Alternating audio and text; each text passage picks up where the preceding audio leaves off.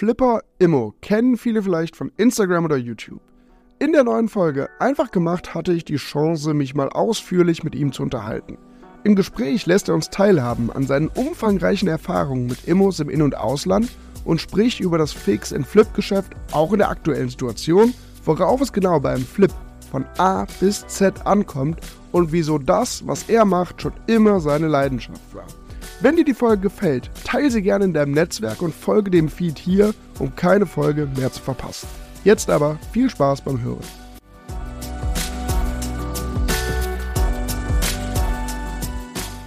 Wer die Immobilienbranche vor allem über die sozialen Medien verfolgt, könnte schon mal über deinen Content gestolpert sein. Johannes aka Flipper Immo auf Instagram. Herzlich willkommen. Hallo David, herzlich willkommen an alle Zuschauer und Zuhörer. Und genau, wir werden heute eine coole Runde machen. So ist das. Ein bisschen habe ich dich ja schon, ganz kurz habe ich dich vorgestellt, zumindest mit deinem Synonym auf Instagram. Aber stell dich doch für die, die dich vielleicht noch nicht auf dem Schirm haben, nochmal ganz kurz vor und verrate den ZuhörerInnen, was du aktuell so treibst. Ich bin Johannes, 32 Jahre alt, geboren im schönen Allgäu auf einem ganz kleinen verträumten Demeter-Bauernhof.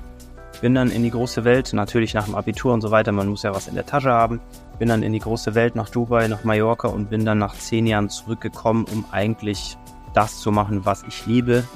Und das ist mittlerweile der Immobilienhandel, sprich eine hochwertige Aufwertung einer Immobilie. Das heißt, ich kaufe die ein, werte die hochwertig auf im skandinavischen Stil mit Holz, mit Eichenparkett und so weiter schaffe da wirklich so einen kleinen Lebenstraum für viele und verkaufe das Ganze anschließend natürlich auch im Hinblick auf einen wirtschaftlichen Gewinn. Und das Ganze habe ich angefangen über YouTube und Instagram dann von Tag eins praktisch an zu begleiten. Also die Leute können mir wirklich drei Jahre zuschauen, wie ich da zu einer Holdingstruktur und richtigen Umsatz gekommen bin. Und das verkörper ich aktuell auf Social Media und es macht mir wahnsinnig Spaß. Ich sage auch sehr gerne, dass ich eigentlich nicht mehr arbeite, obwohl ich den ganzen Tag. Also die Leute, die ihr Hobby zum Beruf gemacht haben, wissen, von was ich rede. Und das ist so die ganz Kurzfassung, genau. Ah, sehr cool, ja. Äh, Im Jung- und Investor-Podcast äh, von Tom, der hier im Podcast sogar schon mal zu Gast war, also der Immo-Student auf Instagram, äh, da hast du deine gesamte Geschichte auch schon mal sehr, sehr ausführlich erzählt. Und weil es bestimmt auch große Überschneidungen gibt, habe ich mir gedacht, ich erspare dir heute mal äh, diese ganze Geschichte nochmal in Langversion zu hören, sondern empfehle einfach mal die Jung und Investor. Es sind ja sogar zwei Folgen mit dir dazu, da kann man da auf jeden Fall reinhören. Das ist echt sehr, sehr spannend. Aber trotzdem wollen wir im Schnelldurchlauf, du hast das gerade schon mal gemacht, nochmal so ein bisschen ähm, dich durchleuchten und deine Zeit in Dubai hast du schon angesprochen. War ja. die eher damals so ein bisschen Zufall oder hattest du schon immer, auch vorher, ein wie auch immer geartetes oder woher das kam, Interesse für Immobilien? Zufall sind die wenigsten Sachen, aber also ich fange vielleicht kurz vorne an, ganz kurz, wie gesagt, Bauernhof groß geworden, wir sind vier Geschwister, also da ging es wirklich jeden Tag, muss man auch hinglotzen, um Geld zu verdienen, heißt man hat da wirklich seine Zeit für Geld verkauft. Bin dann reingerutscht ins Bauzeichner, Geschäft. Ich habe da eine Ausbildung gemacht, drei Jahre. Mhm. Ich fand es aber ein bisschen zu trocken dann am PC und dieses ganze hin und her ge gezeichnet. Das war jetzt nicht wirklich was für mich. Habe dann auch entschieden, nicht zu studieren. Ähm, bin dann auf die Fachhochschule, also auf die Oberschule, habe dann noch mein Abitur nachgemacht, weil ich ehrlich gesagt nicht wusste, was ich machen soll danach. Bin dann relativ spontan nach Australien noch, klassischer äh, Travel-Lisa-Trip, ähm, also sechs Monate mit 6000 Euro habe ich mir zusammengespart auf dem Bau und so weiter davor und habe dann eigentlich jeden Tag gelebt, als wäre Sonntag. Dementsprechend schnell die Kohle rausgeballert. Ich bereue gar nichts. Also es war wirklich eine Wahnsinnserfahrung, weil man da sich als Mensch mhm. kennenlernen muss, weil man selbstständig funktionieren muss. Also Krankheiten, äh, gute Tage, schlechte Tage, die musst du komplett selber in deinem Kopf lösen. Hast du keine Hilfe. Würde ich jedem empfehlen, der die Chance dazu hat bin dann äh, One-Way-Ticket nach Dubai geflogen. Das war natürlich vorher schon ein bisschen abgesprochen mit meinem Cousin damals. Den kannte ich nicht wirklich. Also wir kannten uns von Familienfeiern, aber wir hatten so jetzt keinen wirklichen Bezug. Und der meinte, jo, komm nach Dubai, ich mach dir da die Tür auf, durchgehen musst du selber. Er hatte damals ähm, einen Chef, der war in der Interior-Branche, also die haben sämtliche Hotels und Malls mit irgendwelchen Schildern und Wegeleitsystemen ausgestattet. Daher war so ein bisschen die Verbindung zu meiner, zu meiner Bauzeichnerkarriere. Und ja, lange Geschichte hat dann nicht ganz so funktioniert, der Start, und saß dann da in Dubai und habe dann gesagt, okay, jetzt bist du da, ähm, auf gut Deutsch scheiß drauf, ähm, jetzt machen wir einfach das, was ich machen wollte und dann wollte ich unbedingt mal Makler werden. Bin dann da als Quereinsteiger äh, zu paar Besichtigungen. Dann beim dritten, vierten habe ich dann eine Zusage bekommen, war in Dubai Marina, also wirklich in so einem High-Rise Tower im 43. Stock in, in einem brutalen Büro mit Anzug und Krawatte, dachte, okay, jetzt hast du es, jetzt, jetzt bist du der, der Dick. Und man muss dazu sagen, ich bin nach Dubai, weil ich dachte, ich muss reich werden, um glücklich zu sein. Also diese, dieser Wohlstand, der hatte bei mir im Kopf zwangsläufig was mit Glück zu tun, was wir alle wissen, ist kompletter Bullshit. Das war so der Ansporn, nur dass man da versteht, warum jetzt dieser, dieser Bauernsohn nach Dubai ähm, wandert. Ähm, ich wollte da wirklich die dicke Kohle machen. Das war der, der Ansporn. Ähm, hab dann ganz gut verkauft, bin dann äh, aber irgendwann gewechselt, weil es wirklich nur provisionsbasiert war. Bin dann einem deutschen Unternehmen beigetreten als Vertriebsleiter, habe dann da auch ein paar unter mir gehabt, Angestellte, dachte, okay, jetzt hast du es geschafft habe dann irgendwann den Porsche von meinem Chef bekommen als Miet, als Geschäftswagen, als kleinen Boni sozusagen, weil ich ganz gut performt habe. Hatte ich einen Porsche Turbo S, hatte ich ähm, eine Bude, war in Dubai und dachte, okay, geil, jetzt hast du es ja eigentlich, also mhm. Eigentlich, das, du bist jetzt genau an dem Punkt, wo du immer sein wolltest und ich habe halt gemerkt, das Leben ist halt kein Punkt X, auf den man hinarbeitet, sondern dieser tägliche Umgang mit dir selbst, was du im Kopf machst und so weiter, das ist eigentlich so worauf es ankommt und dass das sich in der Regel nicht ändern wird, also durch materialistische Einflüsse. Bisschen zugenommen, äh, sehr viel gefeiert, sehr viel gegessen und dann gesagt, okay, das kann es jetzt eigentlich nicht gewesen sein. Jetzt hast du ja auf Papier erstmal das erreicht, was du haben wolltest, aber am Glück oder am Zufriedenheitslevel, sage ich jetzt mal, hat sich nichts geändert, weil ich natürlich dem falschen Ding hinterhergerannt bin. Bin dann ganz kurzfristig mit meiner damaligen Freundin ähm, ausgewandert wieder nach Mallorca, weil Kempten, also ich komme aus Kempten, das ist im tiefsten Alpen. Mhm. Das wäre kulturell, kultureller Schock gewesen. Ähm, Dubai dann wieder auf Von die... Dubai nach Kempten zurück. Und äh, deswegen habe ich gesagt, gut, lass Mallorca machen. Wir waren natürlich davor mal im Urlaub. Ähm, die Insel kannte ich so nur vom Ballermann-Klischee. Was ich nicht wusste, dass Ballermann circa ein Prozent von dieser Insel ausmacht und es eigentlich einer der geilsten Orte der Welt für mich jetzt mittlerweile ist. Und habe dann da auch angefangen, mich wieder so ein bisschen Hamsterradmäßig hochzuarbeiten durch Startups und andere Geschichten und habe immer gemerkt, so irgendwas, also irgendwas fehlt. So, was ist eigentlich der Sinn von diesem ganzen Quatsch hier? Weil Geld kann es ja eigentlich nicht sein. Und dann kam Corona, die Beziehung ging äh, auseinander nach sieben Jahren. Ähm, rückblickend sind so Punkte natürlich dann immer ganz gut, wenn man es rückblickend versteht, warum sowas passiert und bin dann nach Deutschland gezogen. Gerade in Corona war so ein Bauernhof mit meiner ganzen Familie eigentlich besser als jetzt die Einzimmerwohnung in Malle, die wirklich dann auch, ja, goldener Käfig wurde. Und dann habe ich mich hingesetzt, bin dann zur Lebensberatung gegangen, wobei ich da immer so ein bisschen Abstand halten wollte von, ich habe es immer Hokuspokus genannt, was natürlich völliger Quatsch ist. Da geht es ja eher um den Austausch mit jemand anders, der dich nicht kennt und dir eigentlich so dein Leben widerspiegelt. Hab das dann gemacht, es hat den lautesten Klick meines Lebens gegeben, obwohl es also nicht hörbar, aber ich glaube, du weißt, was ich meine. Ich saß mhm. irgendwann im Bett und dachte, okay, wenn du jetzt wieder so anfängst, wie die letzten Jahre, also Jobs suchen, Hocharbeiten, irgendwas jagen, was es eigentlich nicht gibt, dann bist du in ein paar Jahren genau an dem gleichen Punkt, wie du jetzt bist, wie du vor zwei Jahren warst, wie du vor drei Jahren warst. Dann habe ich gesagt, okay, jetzt wirklich, also wirklich scheiß drauf mit diesen Worten, habe ich gesagt, scheiß drauf, ich mache jetzt das, was ich immer machen wollte. Und das war umbauen, renovieren, eine Wertschöpfung schaffen irgendwo, natürlich auch mit großen Zahlen hantieren. Also dieses Finanzierungsthema macht mir auch extrem Spaß. Die Branche macht mir an sich Spaß. Und wohnen muss jeder. Ähm, wir geben teilweise 50 Prozent von unserem Einkommen dafür ab in großen Städten. Und ich wusste durch meine Erfahrung im Vertrieb, durch meine Maklertätigkeiten plus, dass ich Handwerker bin und auch weiß, wie so ein Rohr in der Wand anzuschließen ist, habe ich eigentlich so das Thema von A bis Z abgedeckt und bin dann eiskalt reingejumpt, habe nach vier Tagen Flyer verteilen dann die erste Wohnung gekauft. aus einer Langzeitmiete, also echt runtergelebt mit lila Wänden, türkisen Wänden, gibt es auch alles auf Instagram. Ich wusste, dass es irgendwie funktionieren wird, hatte ehrlich gesagt keine Ahnung von Teilungserklärungen und dem ganzen Papierkram, habe dann wirklich Learning by Doing ähm, zum Glück, sage ich mal, einfach gestartet und dann peu à peu gelernt und nicht mich totgelesen auf YouTube und Instagram und dann eigentlich schon fast informationsgelähmt zu sein, was ja heute sehr oft passiert. Und als kleiner Ansporn, als kleine Challenge habe ich gesagt, okay, dann laden wir jede Woche noch mal einen YouTube-Vlog hoch. Und mittlerweile ist das auch echt, also wer denkt, YouTube ist ein einfaches Thema, das ist echt viel Arbeit, da jede Woche was rauszuproduzieren. Und dadurch ist jetzt eine wahnsinnig coole Community entstanden, wirklich sehr, sehr enge Community. Die ist nicht riesig, aber die ist wahnsinnig stark. Ich teile mein Wissen genauso, wie es ist. Also ich verschleiere das nicht. Ich habe jetzt auch schon mal in eine Wand gebohrt, habe einen Wasserschaden äh, produziert und das sage ich natürlich auch so. Also das ist komplett transparent. Ähm, ich schmeiße natürlich nicht die ganzen Zahlen in den Raum, weil ich habe eine GmbH bzw. eine Holding, so das muss nicht alles komplett offen sein, aber ich bin doch sehr, sehr transparent. Okay, sehr, sehr spannend, weil du hast uns ja jetzt so im, im Schnelldurchlauf da einmal mit durchgenommen. Du hast unglaublich viel verschiedene Dinge kennengelernt, vor allem die, die Immobilienbranche ja, schon von oder an Orten kennengelernt, die natürlich extrem, extrem Hype haben.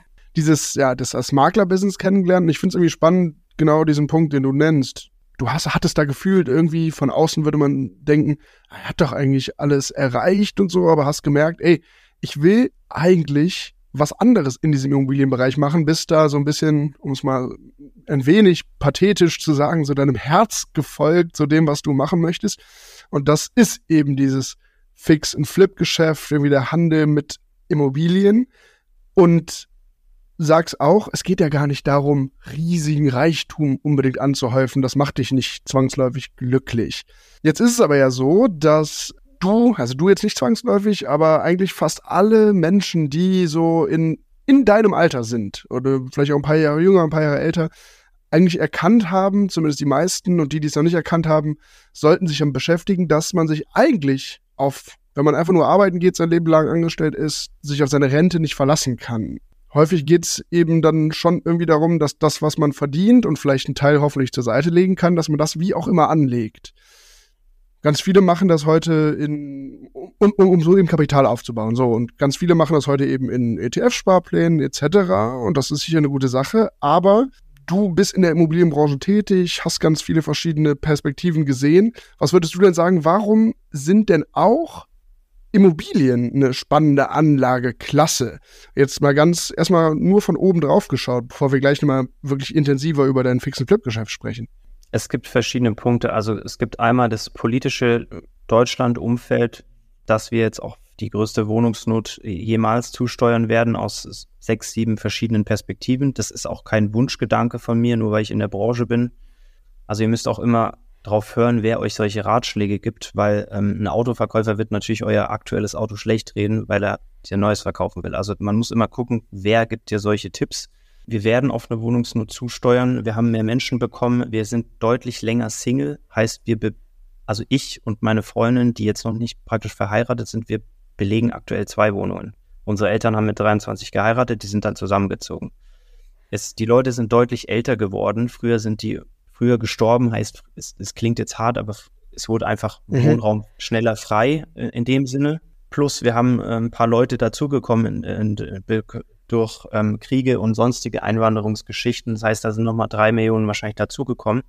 10 Prozent von jeder Stadt ist mittlerweile auf Airbnb vermietet, heißt, diese Wohnung wurde dem aktuellen Mieter auch weggenommen als Langzeitmiete. Und diese ganzen Punkte, das ist einfach logische Mathematik, dass wir einfach auf eine extreme Wohnungsnot zusteuern werden.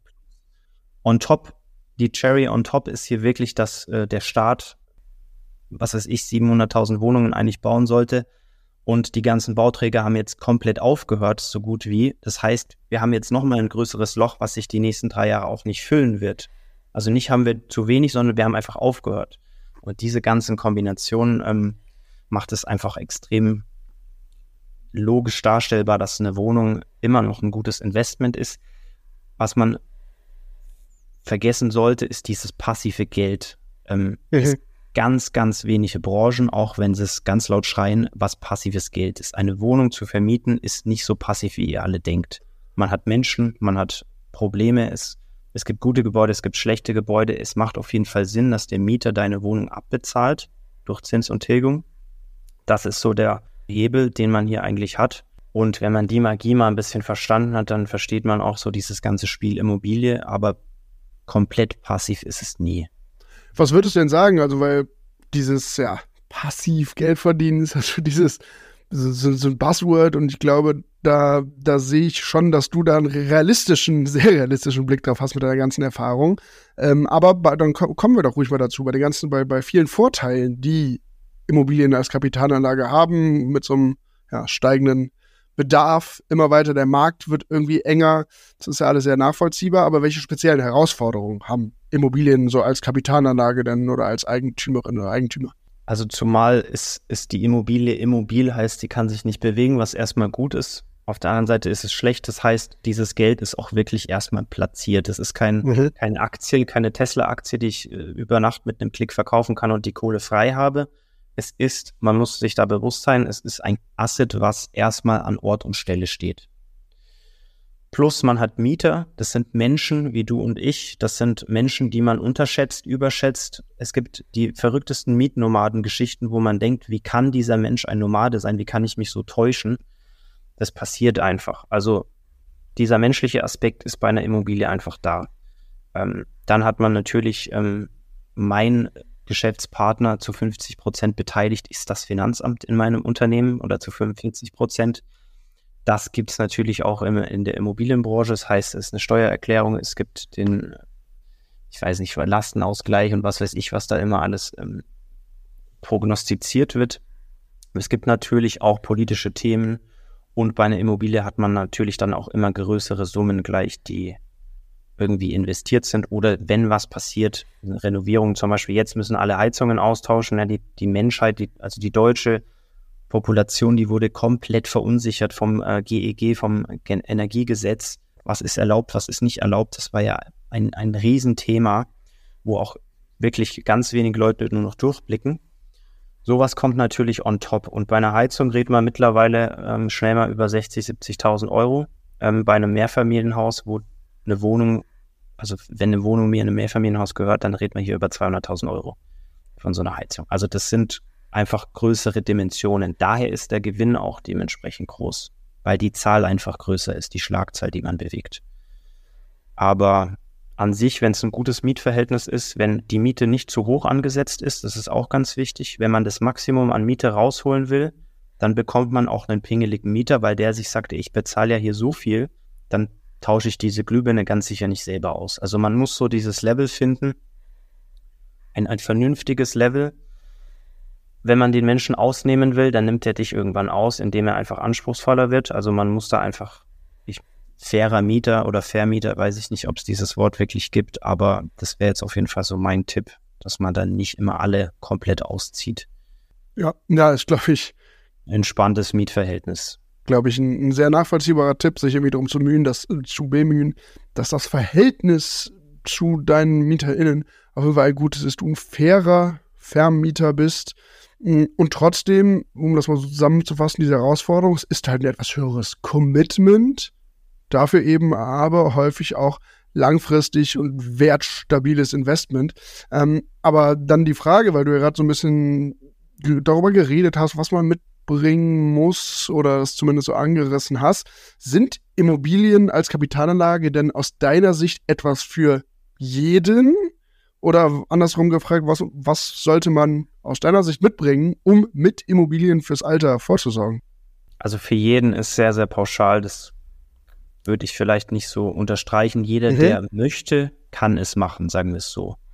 Ähm, die Hürde ist, dass man vielleicht keine Konsum Kredite hat, also sein Fernseher, seine Couch, sein Bett, seine Innenausrichtung, seine Küche auf Pump gekauft, ist komplett fehl an der Stelle hier, ähm, fehl am Platz. Was man mitbringen sollte, ist eine vernünftige Haushaltsrechnung. Also wenn man äh, eins, ich sage jetzt mal zwei netto verdient und 1,9 rausballert für Clubs, Starbucks, Netflix und Spotify, dann sagt die Bank natürlich auch, Kollege, so geben wir dir ganz sicher keinen Kredit. Deswegen, also man muss da ein bisschen seine Hausaufgaben machen, gerade in der jetzigen Hochzinsphase. Jetzt kriegt nicht jeder mit 2000 netto und Puls bekommt jetzt keinen Kredit mehr, so wie es vor drei Jahren war. Da konnte ja mhm. wirklich jeder fast eine halbe Million abrufen. Die Zeiten sind vorbei. Ich sage dir ehrlich, es ist gut, dass es vorbei ist. Ähm, das bereinigt den Markt und wenn jemand weiß, wie man mit Geld umgeht, auch ein bisschen sparen kann, einen guten Job hat, einen stabilen Job, dann kann theoretisch erstmal jeder eine Immobilie kaufen. Ähm, es ist mit ein bisschen Fleiß verbunden, also es ist nicht komplett passiv, also man muss sich auch den guten Deal suchen, der flattert nicht einfach zufällig rein, kommt vor, aber es ist mit Fleiß verbunden. Ähm, genau. Ja, finde ich ähm, Commitment, so ein bisschen Fleiß und dann eben vor allem ja die eigene Haushaltsrechnung, wenn ich das mal im Griff haben, die eigenen Finanzen im Griff haben, dann ist das was ähm, und ja, gerade die eigene Haushaltsrechnung mal so auf links zu drehen, sich das mal anzuschauen, ist häufig auf jeden Fall der erste Schritt, um auch mit kleineren oder mittleren Einkommen zumindest den ersten Schritt zu gehen Richtung Immobilien als Kapitalanlage. Und jetzt schauen wir aber mal wirklich ein bisschen genauer auf deine Arbeit. Aber erstmal vorab fällt mir gerade ein, das äh, interessiert mich. Du bist der Immo-Flip oder Flipper Immo, du machst Fix-and-Flip-Business. Aber hast du auch oder hältst du eigentlich auch Immobilien in deinem Portfolio oder fokussierst du dich wirklich im Moment nur aufs Flippen? Das ist jetzt so ein bisschen, weil ich habe gerade gepredigt, Immobilien und so weiter. Ich habe aktuell keine. Ich habe folgendes Szenario in meinem Kopf. Ich kaufe Anfang des Jahres jetzt ein Mehrfamilienhaus. Mhm. Ähm, es war bewusst so gewählt, dass ich eher erst einen Batzen Geld produziere und den dann in etwas Größeres stecke. Das war von Anfang an bewusst so gewählt, weil ich nicht vier, fünf Wohnungen in der ganzen Stadt verstreut haben möchte und dann wirklich, ja, der Hausmeister für diese Wohnungen bin und hin und her fahren will. Ich möchte eine Instanz zwischen mir und dem Mieter haben, die nennt sich Hausverwaltung. Und das bietet sich halt in so großen Dimensionen an. Deswegen war jetzt eigentlich der Fokus die letzten zwei Jahre so ein bisschen EK aufbauen, ja, ein bisschen sechsstellig auf die Seite packen und dieses Geld dann jetzt in, in etwas Großes ähm, investieren. Ob es die Lösung für alle ist, keine Ahnung. Es ist natürlich auch irgendwo ein gewisses Klumpenrisiko. Es ist meine Strategie. Ich werde es auf jeden Fall so durchziehen und deswegen aktuell halte ich nicht, aber nächstes Jahr wird zugeschlagen, gerade weil die Preise auch in der Mehrfamilienhausregion ein bisschen gesunken sind, beziehungsweise vernünftig auf ein gesundes Level gekommen sind. Das war jetzt eigentlich der Plan und der wird jetzt auch so umgesetzt. Ja, weil du gerade so, so etwas selbstkritisch einleitest mit ich predige hier so, äh, will ich dich das mal in Schutz nehmen. Ich meine, investiert in Immobilien hast du ja, glaube ich, äh, oder was heißt glaube ich, das hast du natürlich trotzdem und die Strategie, erstmal Eigenkapital aufzubauen, ist ja auf jeden Fall ähm, eine sehr, sehr nachvollziehbare und die, die Strategie auf ein Mehrfamilienhaus zu setzen, als auf über die Stadt oder über so über Städte verteilte Immobilien, kann ja auf jeden Fall auch eine sein, aus ja, den nachvollziehbaren Gründen, die du nennst. Aber dann kommen wir da mal, der Eigenkapitalaufbau ist ja etwas, was, was auf jeden Fall viele andere auch machen wollen oder was sich ja auch vor so einem Immobilienkauf auf jeden Fall empfiehlt. Ähm, zumindest etwas Eigenkapital aufgebaut zu haben. Du hast das eben übers Flippen gemacht oder machst das auch weiterhin übers Flippen. Äh, und jetzt gibt es hier bestimmt ein paar, die sagen, ja, hm, ich habe noch nicht so viel Eigenkapital, kann ich nicht auch was über Fix and Flip aufbauen, bevor ich dann ähm, in Immobilien investiere, so für, für Buy-and-Hold-Strategie. Aber ja, was würdest du denn sagen, Leute, die hier zuhören und jetzt überlegen, das auch zu machen? Wie steigt man am besten in den Fix-and-Flip-Markt ein? Welche Dinge sollte, wenn ich es jetzt möchte, mir erstmal so irgendwie anlernen? Wo sollte ich mich reinlesen, bevor ich zum ersten Mal flippe? Ja, also es gibt verschiedene Voraussetzungen. Grundsätzlich muss ich mal vorab sagen, Fix und Flip ist nicht gleichzusetzen mit Affiliate Marketing oder Dropshipping oder einem anderen Internet-Hype, was schnell vermeintlich viel Geld verspricht. Also es ist wirklich an einem Fix und Flip sind acht, acht, neun Leute beteiligt, vom Notar bis zum Makler bis zum Handwerker. Es ist ein Volumen, was mittlerweile über 200.000, also zumindest in meiner Region ist, was man bewegt, Geld bewegt. Heißt, da ist auch dementsprechend einfach ein Risiko. Wenn man denkt, man setzt sich hin, klickt ein bisschen durch ImmoScout, kauft eine Bude, schickt einen Handwerker rein, ohne das Ding einmal gesehen zu haben, ohne Erfahrung und hat dann am Ende 80.000 Euro Gewinn, was so der Durchschnitt ist, den ich jetzt hatte über die Jahre, dann ist das auf jeden Fall falsch. Also es, es ist ein bisschen komplexeres Thema. Gerade in diesen Zeiten würde ich empfehlen, einen Partner zu suchen, der da ein bisschen Ahnung hat, weil der Verkauf doch deutlich schwerer ist. Der Markt ist ein bisschen eingebrochen. Also man muss, gleichzeitig sind die Handwerkskosten hochgegangen. Also das, die, die Parameter, an denen man dreht, an den, an diesen Schrauben, an denen man dreht, die sind jetzt einfach ein bisschen schwieriger geworden. Grundsätzlich kann es erstmal jeder machen, der eine gewisse Eigenverantwortung hat, der auch einfach Bock hat, was zu machen. Also Fix und Flip funktioniert nur, wenn man selber sich vorantreiben kann. Ähm, nichts gegen Beamte, aber wenn man jetzt einfach da sitzen will und wie gesagt passiv, funktioniert das Ganze nicht. Bei mir war es damals so, ich habe die ersten zwei Wohnungen selber renoviert, um die Materie kennenzulernen, weil ich wusste, dieses Produkt Wohnung wird später mein, mein täglich Brot, sage ich jetzt mal.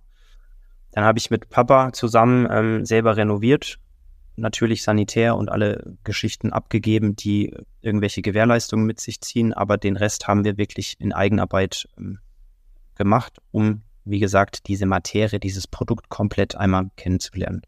Das muss jetzt nicht jeder machen. Ähm, wenn man einen Partner hat, der das schon mal gemacht hat, fällt es natürlich raus. Man muss jetzt auch nicht komplett technikaffin sein oder handwerklich begabt sein. Dafür gibt es einfach den Experten. Ich habe mittlerweile auch Handwerkteams, Handwerkerteams, die das für mich machen, weil warum soll ich denn lernen, wie man eine Decke verputzt, wenn es jemand schon 30 Jahre gemacht hat? Ich bezahle ein bisschen mehr und er macht's richtig. Ah, dann aber an der, an der Stelle, weil das, das ist nämlich auch tatsächlich das, was ich mich immer, immer frage, wenn man da jetzt einsteigen würde. Du hast gerade gesagt, die ersten, ich glaube, ein oder zwei Wohnungen hast du weitestgehend das selbst gemacht. Da kommt dir natürlich auch so der handwerkliche Hintergrund zugute. Aber die riesige Herausforderung, die ich und vielleicht auch viele andere, die hier zuhören, sehen, ist ja wahrscheinlich vor dem Einstieg, ich hätte jetzt gar nicht dieses Netzwerk aus Handwerksbetrieben, hast du dir das dann irgendwie so peu à peu aufgebaut oder wie macht man das, wenn man nicht ja. alles DIY machen möchte? Also absolut, das, das kommt mit der Zeit. Ähm, ich habe auch immer so ein Credo, wenn ich, wenn ein Handwerker mir eine Rechnung schickt, dann bezahle ich die innerhalb von 24 Stunden. Also vorausgesetzt, die ist in Ordnung. Ähm, dass einfach der Gegenüber weiß, ich bin uncool. Nicht, dass die jetzt alle Handwerker einfach eine Rechnung ja, schicken. Ja, eben. Äh, mit einer Null mehr. Also, äh, das sind so Sachen, also ich, ich mein komplettes Konzept, und das ist jetzt kein Verkaufstrick oder irgendwie eine Floskel, es ist auf einer Win-Win-Basis aufgebaut, weil ich weiß, ich mache dieses Geschäft nochmal 30, 40 Jahre. Ich verbrenne mir keine Brücken, ob es Makler sind oder Handwerker. Und dadurch wächst so ein Netzwerk halt. Dann kann ich es, wenn man jetzt gar keine Ahnung hat und ich wette mit dir, in deinem Umfeld kennt einer einen guten Handwerker. Sei es der Elektriker, sei es der Sanitäre. Wir nehmen jetzt mal einen Elektriker als Beispiel, den kennt deine Oma, kennt einen sehr, sehr guten Elektriker. Dann fragt man diesen Elektriker, ob er beziehungsweise welche Firmen er gerne empfehlen könnte oder welche sogar gerade Zeit haben. Heißt, man sattelt dieses Pferd von hinten auf, indem man einen sucht, der dann seine Favoriten im Markt zu sich mitnimmt, also zu uns in die Baustelle mitnimmt. Daran, da hat man zum Beispiel zwei Vorteile, das predige ich auch immer unseren Leuten, dass man diesen Experten zu sich holt, der aber schon mit dem Elektriker jetzt in diesem Beispiel zusammengearbeitet hat. Heißt, die zwei kommunizieren schon ganz gut. Das ist wieder mehr, weniger Arbeit für mich und man kann sich eigentlich darauf verlassen, wenn der Elektriker gut ist und der einen guten empfiehlt, heißt, die haben schon zusammengearbeitet, dann ist diese ganze Empfehlungsbasis eine ganz andere und in der Regel bekommt man so sein Team.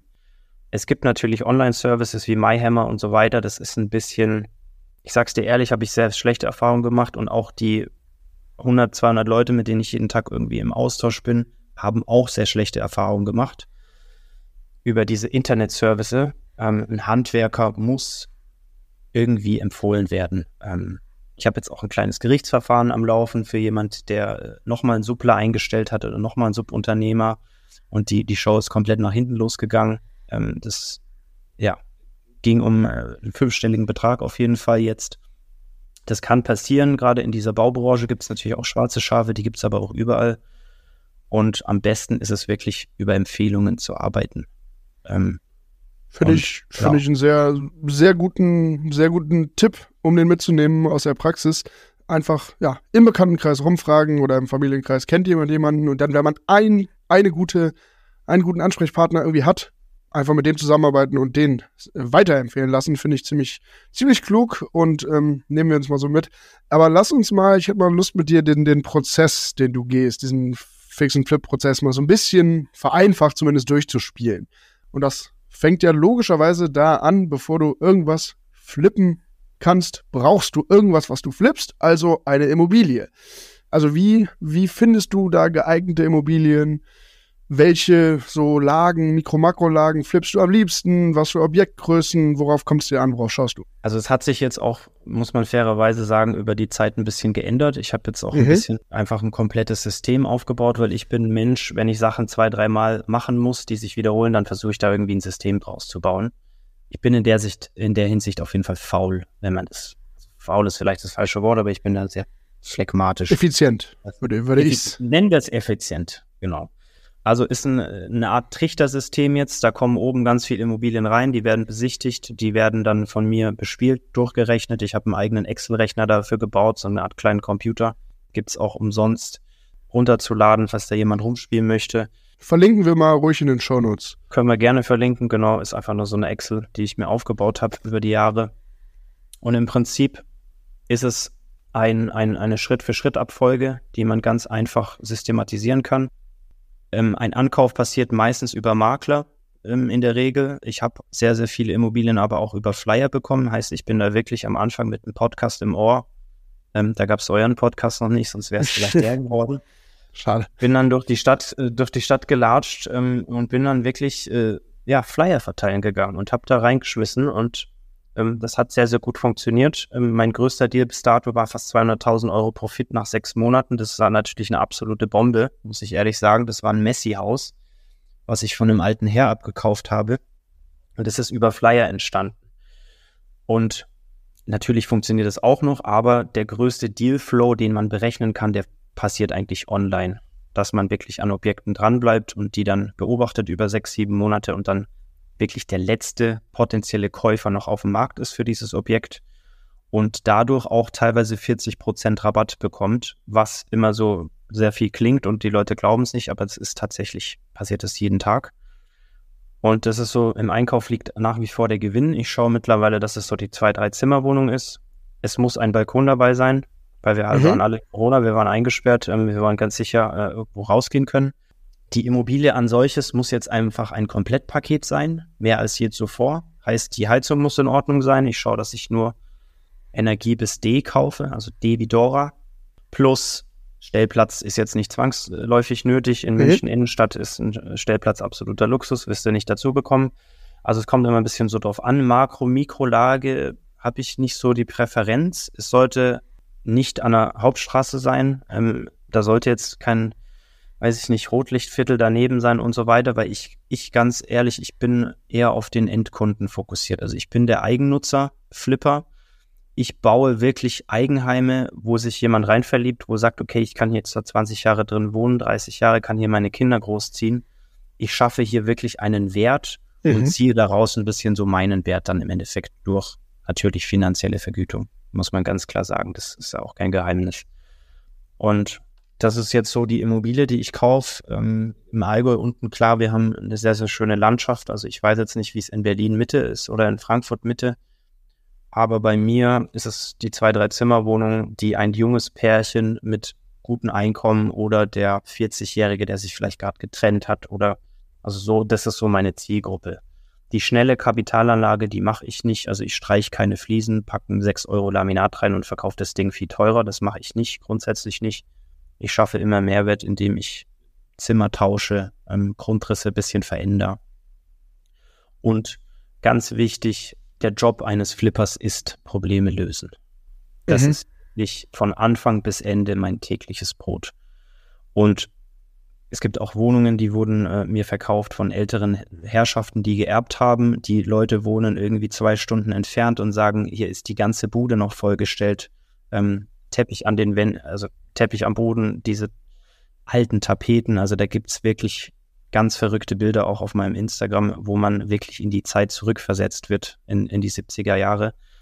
Das sind praktisch Probleme, die ich für jemand löse, der keinen Bock auf diese Wohnung hat und auch nicht entrümpeln will und überhaupt einfach, der hat das Ding geerbt, ähm, ist erstmal nichts Schlechtes, aber er hat damit überhaupt keine Berührungspunkte und will es einfach loshaben. Das ist so das Problem, was ich dann diesem Menschen praktisch löse. Okay, das, das klingt, klingt nachvollziehbar und auch, auch ein guter Tipp. Also du fängst eben an, ähm, auf Portalen und dann nachzuschauen, ey, welche Immobilien stehen denn hier sechs, sieben, acht Monate und dann kommst du so als, ich überspitze jetzt mal bewusst, als Retter, der das dann doch noch kauft und kannst dementsprechend, weil du sagtest es, der Gewinn liegt im Einkauf, kauf so eben schon sehr, sehr günstig ein. Und dann zwei, drei Zimmerwohnungen, bei dir jetzt Schwerpunkt Region Allgäu, ähm, Immobilien, die, wo du jetzt sagst, ey, da kann man wohnen, da kann man auch länger wohnen und das ist jetzt nicht irgendwie sowas an einer großen Hauptstraße, ich nehme das jetzt so als Notlösung, Übergangslösung, finde ich alles sehr, sehr, sehr, sehr nachvollziehbar.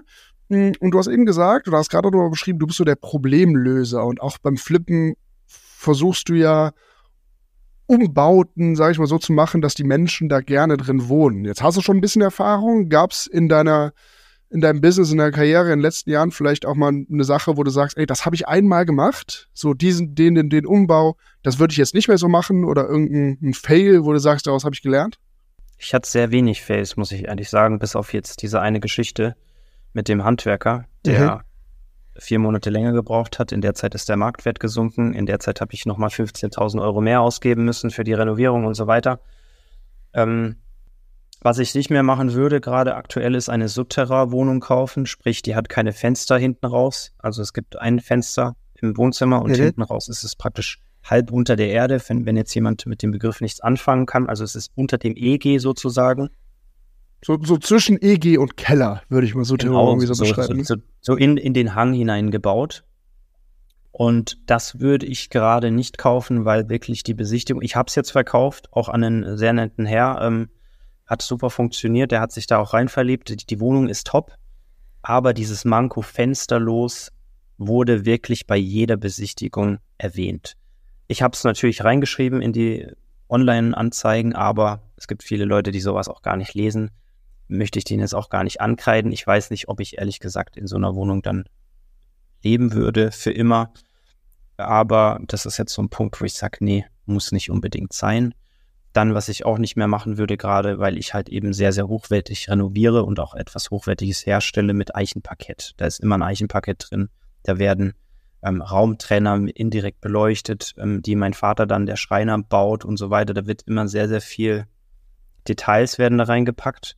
Und so eine Wohnung kann ich nicht in einen 80 Stockwerke-Block reinpacken oder 80 Einheiten-Block, sondern ich nenne es jetzt mal grauen Betonblock. Da ist das Produkt, was ich schaffe, zu schön für die Umgebung. Das muss man auch ganz klar sehen. Ähm, du kannst nicht auf einen alten äh, Toyota die äh, chromfähigen, die 5000 Euro kosten, draufpacken. So, da, da muss das Gesamtpaket stimmen. Da ist es besser, wenn man eine Kapitalanlage draus macht.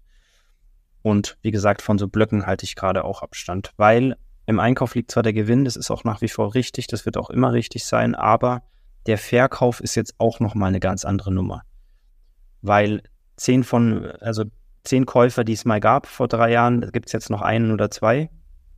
Ähm, 300.000 Euro auszuleihen von der Bank ist sehr, sehr teuer geworden. Das heißt, dieses Geld, was man in der Regel ja nur ein, zwei Mal im Leben ausgibt für so, solche Summen, für Wohnungen, die Leute überlegen sehr, sehr, sehr genau, was sie damit anstellen ist auch völlig in Ordnung so, ist auch ehrlich gesagt besser, als was die letzten vier Jahre passiert ist. Und daher muss das Produkt am Ende eben, ich sag jetzt mal, acht von zehn Häkchen einfach auf der Checkliste abchecken. Und daher schaue ich mir jetzt schon genau an, wie ist das Gebäude, ähm, stehen da irgendwelche Sonderumlagen an. Das haben wir auch zum Beispiel auch schon gemacht, dass Sonderumlagen entstanden in, in einer sehr, sehr hohen fünfstelligen Bereich wo ich gesagt habe, okay, ich kann das Haus oder die Wohnung niemals verkaufen, wenn hier im Exposé steht, ja, übrigens in, in ein paar Monaten müssen Sie 50.000 Euro nochmal nachzahlen. Das funktioniert nicht. Dieses Produkt wäre so nicht weggegangen. Und dann haben wir gesagt, okay, dann bezahlen wir diese Sonderumlage, schaffen dadurch dieses Problem weg. Also wie gesagt, Problemlöser. Und genau, das war so der Ansatz. Und das sind so die Punkte. Also wirklich ich sage jetzt mal, in, in, in den Topf gegriffen habe ich noch nicht, was komplette Fails angeht. Ja, so kleinere, kleinere Learnings, also mit dem Subunternehmer, und das ist ja auch der Tipp, den du eh schon gegeben hast bei der Handwerkerauswahl, verlasst euch auf Empfehlungen, anstatt eben die Handwerker online zu suchen, so das würdest du vielleicht nicht mehr tun. Und jetzt hast du auch viel erzählt zur Auswahl der Wohnung, der geeigneten und so. Äh, der nächste Schritt wäre dann, wenn du eine Immobilie hast, die Finanzierung. Worauf achtest du da oder das ist ja auch eine Option. Machst du das alles immer mit deinem dann ja zwischendurch schon aufgebauten Eigenkapital? Äh, wie, wie machst du das? Also die Finanzierung ist, die nennt sich variable Finanzierung. Da gibt es eine eigene, also ich, ich bin nicht derjenige, der das, den gleichen Kredit nimmt wie ein, ich nenne jetzt mal Häuslebauer-Kredit. Mhm. Das ist ein variabler Kredit, der geht ein Jahr beziehungsweise ein bisschen länger, hat einen Ticken höheren Zinssatz und der kann aber immer zurückbezahlt werden. Heißt, wenn ich nach sechs Monaten fertig bin, kann ich nach sechs Monaten zurückbezahlen und habe da auch keine Strafe. Also das ist mal grundsätzlich das andere Produkt für Fix und Flip. Mhm.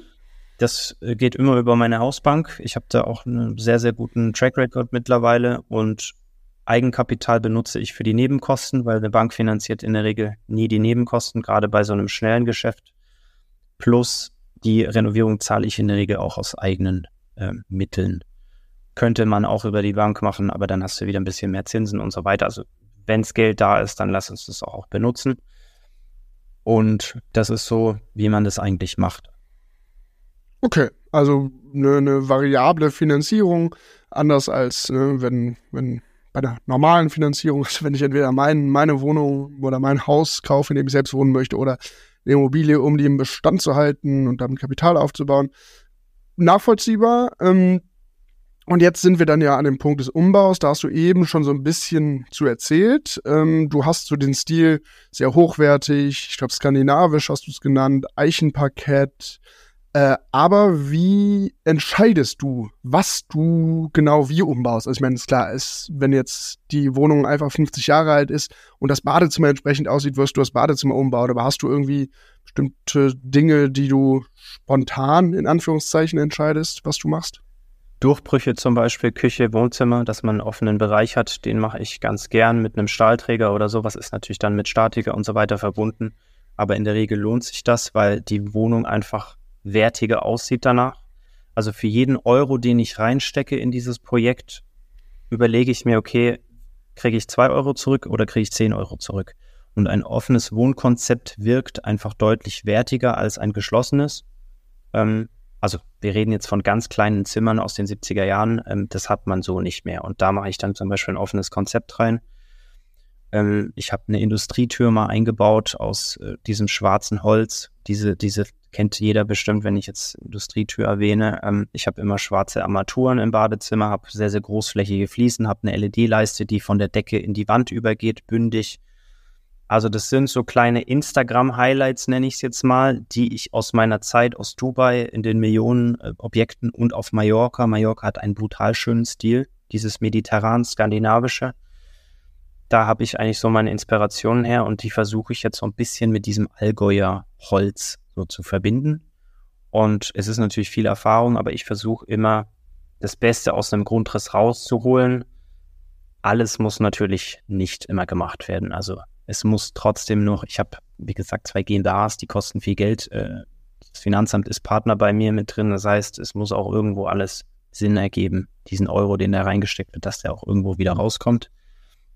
Und ich versuche schon immer ein bisschen mich so rein zu versetzen in den Käufer, um zu sagen, okay, wenn ich jetzt hier jeden Tag wohnen würde, wo muss denn der Lichtschalter sein, damit es mir nicht irgendwie auf die Nerven geht? Also wenn man in der Nacht gerade rumtapselt, blind, wo ist dieser Lichtschalter am besten? Also das sind so Sachen, da wette ich mit dir, denken nicht viele Leute drüber nach. Ähm, das ist aber so mein Anspruch weil ich einfach in Ruhe schlafen möchte. Ich möchte nicht jemanden haben, der mir in zwei Jahren sagt, yo, ähm, da hast du aber Scheiße fabriziert, der Boden ist doof, ähm, hier geht das Ding ab.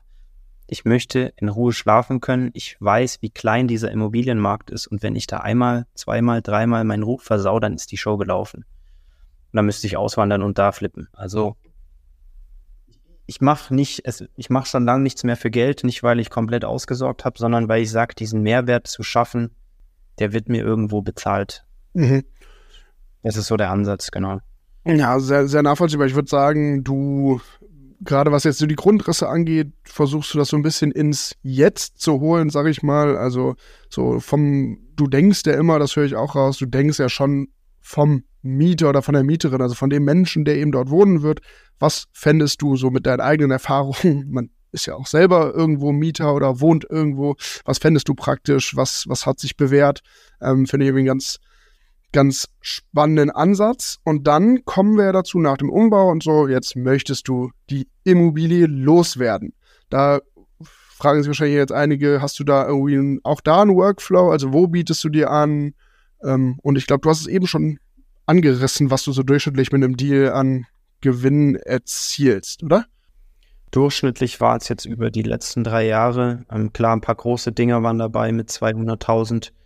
Ähm, ich versuche immer den Puffer recht groß zu haben, um eben solche Fehler wie jetzt zum Beispiel den GU, der einfach Quatsch gebaut hat und einen Markt, der nochmal um 10, 20 Prozent absackt hinten raus. Das versuche ich immer ein bisschen mit einzukalkulieren. Das heißt, mein Profit ist schon fast immer sechsstellig gewesen bis jetzt. Ähm, man muss dazu sagen, es ist eher Qualität anstatt Quantität. Ich könnte auch zehn Buden im, im Jahr flippen. Ich flippe lieber zwei und die richtig und habe dann im Endeffekt fast mehr Umsatz als derjenige, der zehn kleine Buden ganz schnell durchhandelt. Und was war die Frage genau? Verkauf?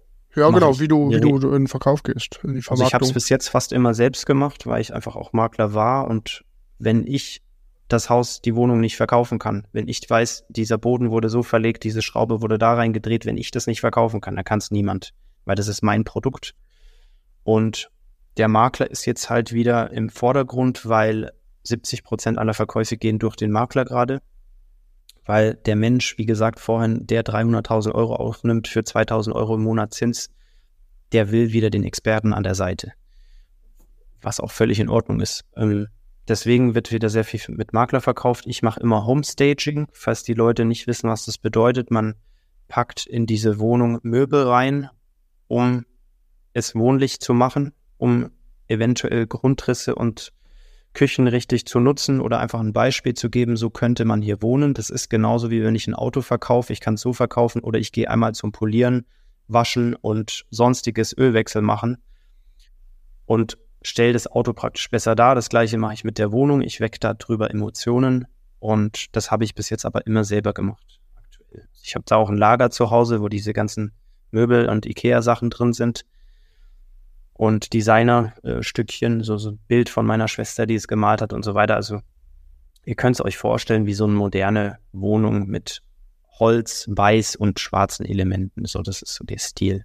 Okay, und sonst, wer sich, wer sich da mal ein paar Dinge anschauen will, der findet ja auch genug Material auf Instagram oder auf, auf YouTube von dir. Ähm, wie ist das eigentlich? Du hast ja schon öfter gesagt jetzt so, dass das Finanzamt, äh, an das muss man auch immer denken. Die Gewinne, die du jetzt genannt hast, ist das dann auch schon, weil du musst ja eine Spekulationssteuer zahlen, weil du hast ja nicht selbst drin gewohnt, äh, ist die dann schon abgezogen davon oder wie ist das? Spekulationssteuer fällt nur an, wenn man privat eine Wohnung kauft und die vor dieser Ablauffrist von zehn Jahren praktisch veräußert. Ah, okay. Und da ich, du als GmbH ich, kaufst, genau, fällt ich sowieso. bin ein äh, offiziell heißt gewerblicher Grundstückshandel, obwohl man ja natürlich der Wohnung handelt und nicht das Grundstück, aber mhm. das wird so bezeichnet. Und ich bezahle ganz normal meine 30 Prozent in der GmbH mhm. auf das Produkt Wohnung, was ich ein- und verkaufe. Ähm, sprich, also 15 Prozent Körperschaftssteuer und Umsatzsteuer, 15 Prozent plus dieser Soli, was irgendwas ein Prozent oder was. Und das wird praktisch versteuert. Das Gute ist, das ist jetzt kein Tipp, aber wenn ich jetzt zum Beispiel im April eine Wohnung flippe, da meine 100.000 mache, dann muss ich diese Wohnung ja theoretisch erst nächstes Jahr im April versteuern. Heißt, dieses Geld, was da frei geworden ist, kann ich theoretisch, wenn ich weiß, was ich tue, nochmal benutzen bis mhm. nächstes Jahr. Wenn ich es natürlich verkalkuliere, dann habe ich natürlich ein Problem nächstes Jahr. Na klar. Also, das ist jetzt so ein Profi-Tipp am Rande, aber ähm, das ist nichts für den Laien auf jeden Fall. Ähm, und ich sag dir ehrlich, ganz, durch diesen Online-Auftritt jetzt auch und ähm, diese, ich muss es einfach sagen, diese Qualität, was ich da verbaue, das ist jetzt auch, da, da muss ich mich auch irgendwo ein bisschen, ja nicht selber loben, aber es ist einfach was Gutes, was wir da machen und kein Pfusch. Dadurch werde ich jetzt auch immer mal wieder angesprochen, Leute haben mal 100.000 Euro rumliegen und wissen nicht, was sie damit machen. Wir werden jetzt gerade zufälligerweise seit ein paar Monaten auch immer wieder mal Summen angeboten, die ich dann einfach nehmen könnte, um mein Geschäft weiter auszubauen. Das ist so ein kleiner positiver Nebeneffekt aus, aus dem ganzen Online-Auftritt auch. Genau. Also Geld ist, was ich damit sagen wollte, Geld ist gar nicht so das Problem, wenn man vernünftige Arbeit abliefert gerade. Also es gibt viele Leute, die noch auf Geldern rumsitzen, die jetzt gerade im Aktienmarkt nicht trauen, weil er schon wieder hochgeht, obwohl die ganze Welt runtergeht. Und deswegen, ja, Geld ist gerade nicht so wirklich das Problem. Okay, interessant zu hören. Übrigens auch interessant, um nochmal einen Schritt zurückzugehen, für, für mich, auch das habe ich ja jetzt gelernt, so dieses, ja, du hast eben eine GmbH und daher spielt diese Spekulationssteuer für dich eben keine Rolle, weil du eben nicht privat kaufst. Ja, ganz spannend. Und jetzt äh, hast du gesagt, du machst seit gut, seit einem guten Jahr, glaube ich, wenn ich es richtig in Erinnerung habe. Ich weiß gar nicht mehr, aber jedenfalls äh, seit einiger Zeit Fulltime Fix and Flip. Und jetzt mal ehrlich, würdest du sagen, Fix and Flip eignet sich auch potenziell für Menschen, die neben ihrem Job Kapital aufbauen, aufbauen wollen, investieren möchten? Oder würdest du sagen, nee, das muss man eigentlich schon Fulltime machen? Ich würde sogar so weit gehen, dass ich sage, du musst damit neben dem Beruf anfangen. Okay. Weil dieses Geld wird ja, wird ja sechs, sieben Monate gebunden, bis es wieder frei wird. Das heißt, wenn du darauf warten müsstest, wenn du davon abhängig wärst, wenn es deine Rechnung bezahlen müsste, dann hättest du ein kleines Problem, wenn du keine Puffer hast. Das heißt, ich habe auch angefangen neben dem Beruf. Ähm, ich war Vertriebsleiter bei Condor dann fürs Ausland, bin dann immer ein bisschen in die USA und so zu den Kunden geflogen, also war auch immer mal wieder unterwegs. Dadurch, dass aber zu Hause die Baustelle ganz gut lief, hat es auch noch funktioniert. Es ist perfekt für Leute, die abends noch drei, vier Stunden Zeit haben. Für den angehenden Börsenmakler, der jede Woche 80, 100 Stunden reinknallt, ist es wahrscheinlich nichts und der wird wahrscheinlich in dem Fall auch genug verdienen. Aber für Leute, die noch ein bisschen Zeit haben, die vielleicht auf 38 Stunden runter sind, 36 Stunden, ist es sogar sehr, sehr gut, wenn man es neben dem Beruf macht, weil man eben nicht komplett sofort reingehen muss. Eine GmbH kostet Geld, ich brauche Stammkapital.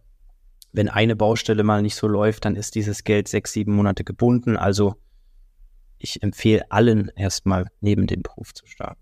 Ja, ja ergibt total Sinn, klar, weil du es neben dem Beruf machst und eben einfach noch ein Einkommen hast, äh, hast du eben nicht diesen unglaublichen Druck nebenbei, ähm, weil ja, das kann dir eben auch mal eine Zeit lang, eine Zeit länger dauern als geplant oder so.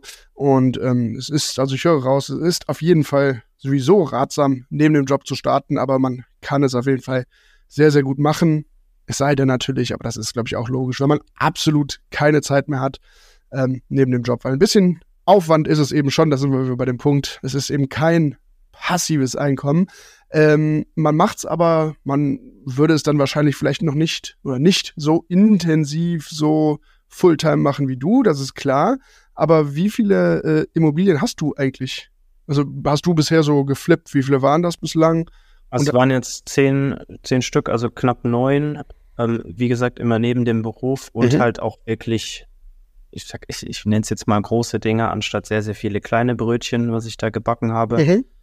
Und ich habe jetzt fast vier Millionen angekauft und genau mittlerweile, wie gesagt, äh, zwei GmbHs, eine Holding drüber gepackt, dass das auch steuerlich da alles irgendwo Sinn macht. Eine GmbH ist für Fremdpartner, nenne ich es jetzt mal, und die andere ist halt einfach die operative.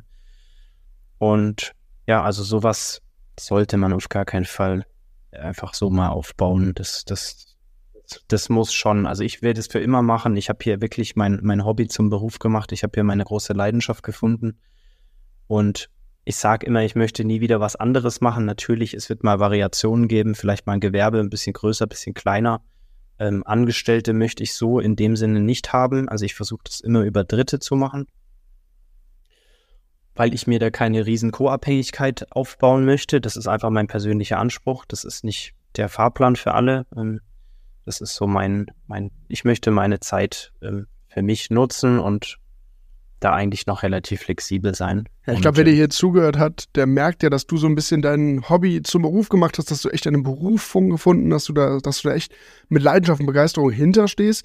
Und deshalb so die Frage, weil irgendwie lag mir schon nochmal die Frage auf der Zunge nach irgendeinem konkreten Ziel, was du hast. Und ich glaube, die kann man aber trotzdem stellen, weil man muss das Ziel ja gar nicht so als als Ende verstehen. Also es soll jetzt nicht so sein, so das ist das Ziel und du hörst auf, weil du hast ja schon gesagt, du willst das Leben lang, weiß man immer nicht, aber du willst es zumindest noch sehr, sehr lange machen.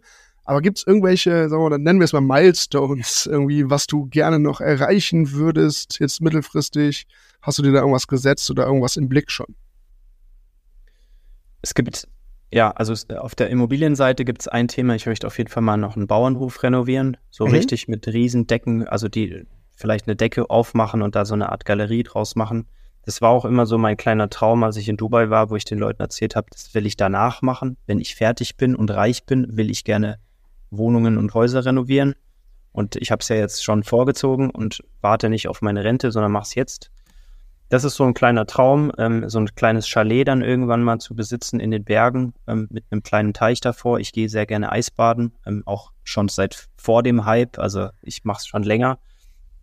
Und ich, ich möchte gar nicht so dieses Lambo hier und Zeug und, und, und Materialismus, der dann eigentlich wieder dich kontrolliert. Ähm, ich brauche keine fünf Häuser in meinem Leben, deswegen so eine kleine Berghütte, vielleicht irgendwas Tropisches. Also ich kann mir gut vorstellen, dass ich nächstes Jahr wieder auf Mallorca irgendwo versuche, Fuß zu fassen. Das ist so mein, mein persönlicher Anspruch. Ähm, und der digitale Anspruch, da habe ich mir jetzt schon seit längerem was überlegt. Da suche ich auch noch irgendwie vielleicht einen Partner. Ich weiß nicht, vielleicht hört jemand zu.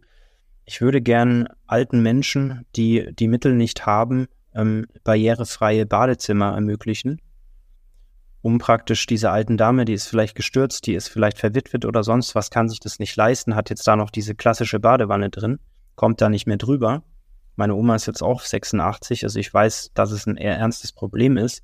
Und ich würde da gerne, natürlich mit dem Fokus YouTube, würde ich das gerne als Projekt begleiten mit drei, vier Videos, wo man sagt, man hat diese Geschichte von dieser Dame, renoviert dann diese Wohnung oder dies, also ich, ich habe mich jetzt auf Badezimmer mal eingeschossen, dass ich dieses Badezimmer renoviere umsonst, was mit meinen Eigenleistungen und meinen Handwerkern vielleicht 3.000, 4.000 Euro kostet, was absolut machbar ist. Klar kann man sich dann irgendwie nach ein paar folgenden Partnern suchen, Hornbach oder was auch immer, der dann das ganze Thema sponsort, aber natürlich habe ich da meinen YouTube-Auftritt und so weiter. Das kommt mir natürlich auch gute zum Fix und Flip, aber ich möchte da wirklich was zurückgeben und sagen, ich will hier was Cooles bauen. Für jemand, der da vielleicht auch einfach ein Problem mit hat, nicht mehr, nicht mehr reinkommt und so weiter. Es gibt sehr, sehr viele Fälle, wo es wirklich so ist. Und das ist so das Projekt. Ich habe gerade echt viel um die Ohren. Ich kann es gerade noch nicht machen, aber vielleicht ist Ende 24, Mitte 24 da ein bisschen Luft. Ja, das klingt. Das wäre so, das wär so mein, mein, mein Herzensprojekt, wo ich sage, da hätte ich richtig Bock drauf. Gar nicht für den Profit und so. Einfach klar, YouTube und so weiter würde ich damit begleiten, aber das wäre so mein, mein Charity-Gedanke in dieser Hinsicht. Ja, klingt nach, einem sehr, sehr, nach einer sehr, sehr schönen Idee, einen sehr, sehr schönen Gedanken dahinter. Und ja, du hast es schon gesagt, vielleicht hört hier ja glücklicherweise irgendjemand zu, der da was vermitteln kann. Vielleicht ergibt sich daraus ja irgendwas. Dann lasst Problem, also das, sorry, das Problem ist mit, mit YouTube und so weiter, ich habe bis jetzt immer alles selber geschnitten, diese ganzen Shorts, Reels und so weiter.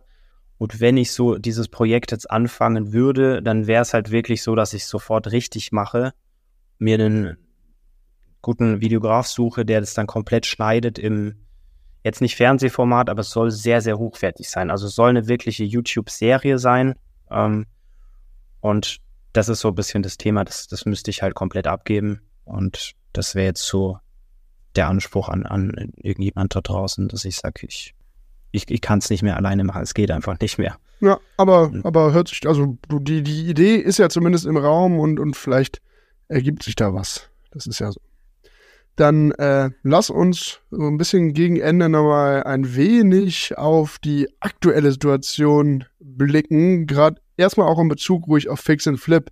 Äh, wie ist denn da die, die Situation am Markt? Denn erstmal habe ich gedacht, boah, du hast irgendwie angefangen, ähm, als die Zinsen, also vor einem Jahr waren die Zinsen ja bereits gestiegen, die Materialkosten waren höher und der Handwerker gab es eben auch nicht mehr so leicht. Ähm, wie ist die Situation aktuell am Markt und worauf kommt es gerade jetzt besonders an?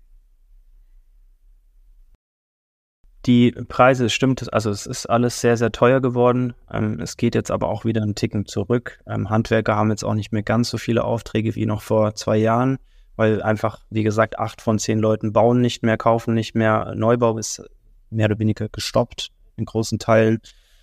Das heißt, das Produkt, was man jetzt produzieren muss, muss einfach, wie gesagt, acht von zehn Checklisten absetzen. Es ist nach wie vor möglich. Ich bin ja auch durch meine ganzen WhatsApp-Gruppen und Co bin ich auch vernetzt mit halb Deutschland, die halt auch tatsächlich flippen oder teilweise anfangen zu flippen. Ich habe jetzt mir auch ein paar Schützlinge an die Hand genommen, denen ich so ein bisschen, ja, das, das Spiel beibringe, ähm, weil ich da einfach noch ein bisschen Zeit habe und virtuell halt dadurch auch ganz ehrlich meine Zeit skalieren kann. Es ist auch kein Geheimnis. Ich habe da natürlich auch was von.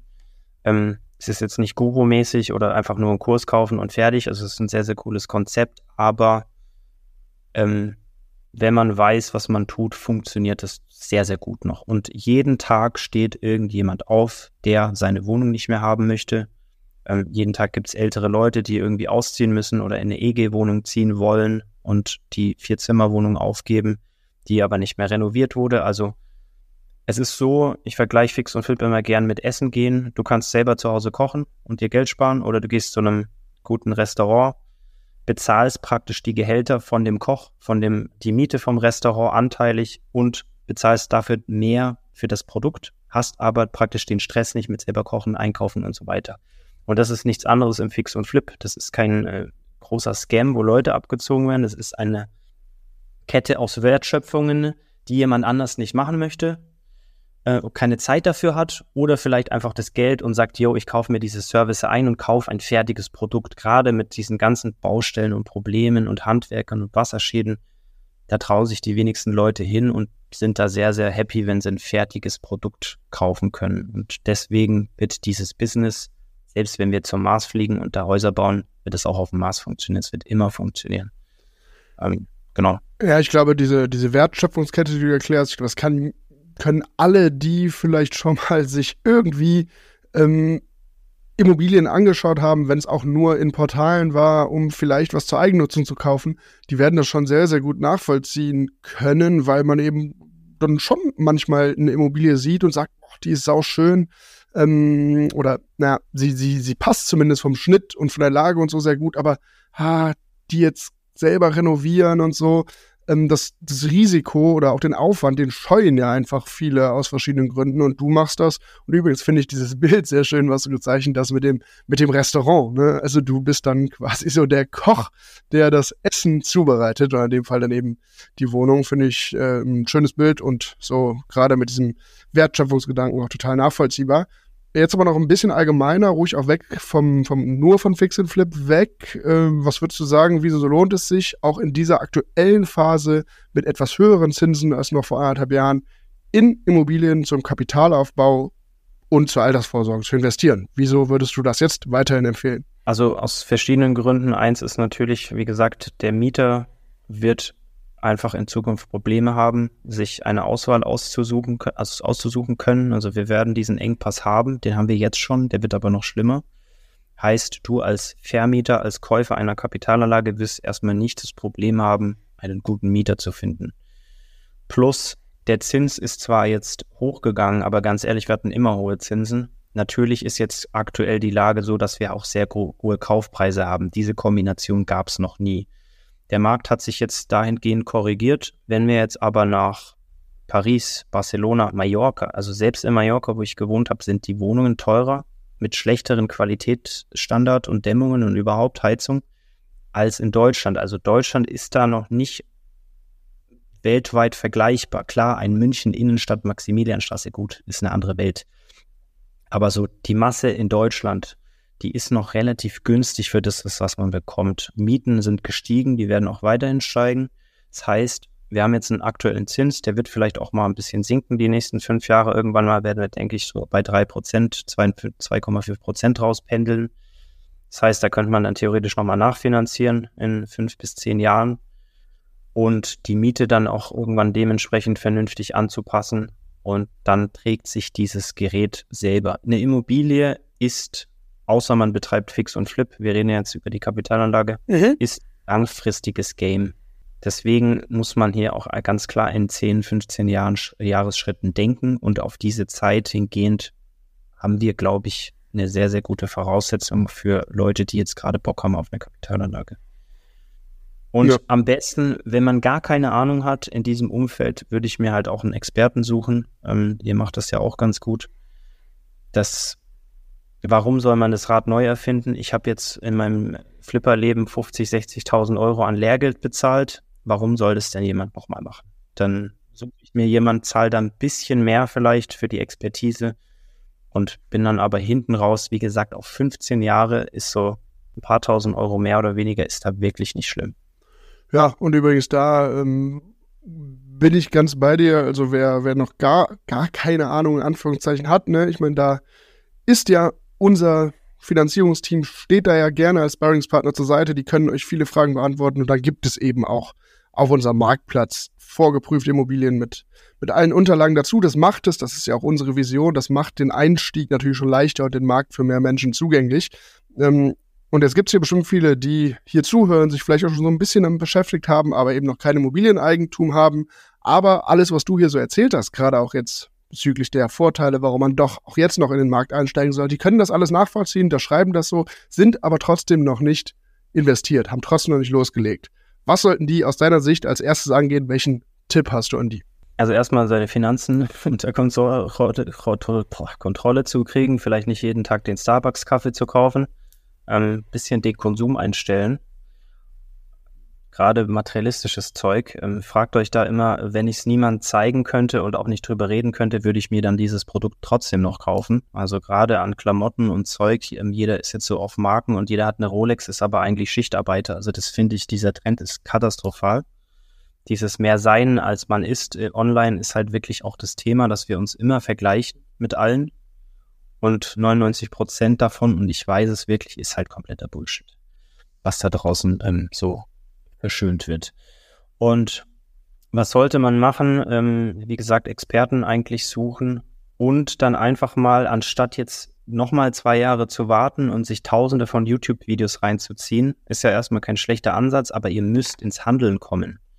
Wir sind so informationsgelähmt aktuell. Jeder hat einen also jetzt nichts gegen Podcasts, du weißt, was ich meine, jeder hat Informationen, jeder hat ein, äh, tausende YouTube-Videos, die man anschauen kann. Es gibt immer noch einen Influencer, der das gleiche oder anders sagt. Also wenn man nur virtuell unterwegs ist und sich diese ganze Informationspackungen gibt, dann ist man nach ein paar Monaten komplett gelähmt und macht einfach gar nichts mehr.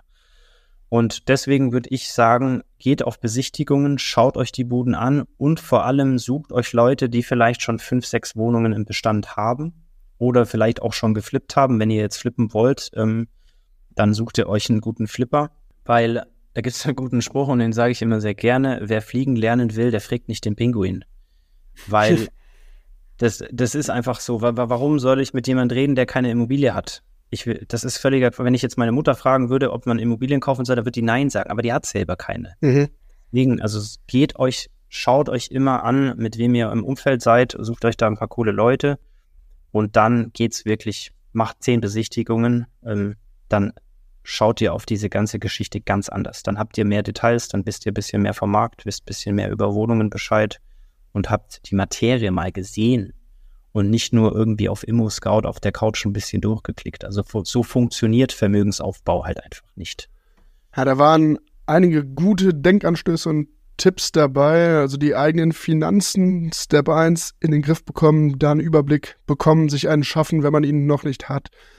Ja, und dann natürlich sich informieren, aber eben nicht irgendwie sich dann irgendwann um sich selbst drehen und wenn man eigentlich schon gut informiert ist, dann doch nochmal eine Runde drehen, nochmal eine Runde, weil dann, ja, du hast es informationsgelähmt genannt, man kommt nicht ins Handeln und dieses ins Handeln kommen. Das ist ja eigentlich die Quintessenz dessen, was du gesagt hast und ist ja auch so ein bisschen die Idee dieses Podcasts hier einfach gemacht eben. Von daher war das cooles, schönes, spannendes Schlusswort von dir, lieber Johannes. Vielen, vielen Dank für das spannende Gespräch. David hat mega viel Spaß gemacht. Vielen, vielen Dank, dass ich hier auch äh, gehört werden darf. Und ich freue mich über jeden, der in Austausch geht. Und vielleicht, weiß ich nicht, können wir noch mal irgendwann eine zweite Folge machen oder ich packe dich mal auf mein YouTube. Genau. Vielen, vielen Dank. Ähm, schöne Weihnachtszeit euch allen und lasst euch nicht ärgern. Sehr schön. Vielen, vielen Dank. Ja, und ich glaube, wir werden in Kontakt bleiben und vielleicht hören wir dich auch nochmal in einem unserer anderen Formate. Und mir bleibt dann eigentlich nur zu sagen, teilt diese Folge hier. Wenn ihr dem Feed noch nicht folgt, tut das. Und ja, auch sonst flipper.immo ist, glaube ich, das richtige Synonym auf Instagram. Findet ihr sonst aber auch in den Show Notes. Und wir hören uns in der nächsten Folge. Bis dann.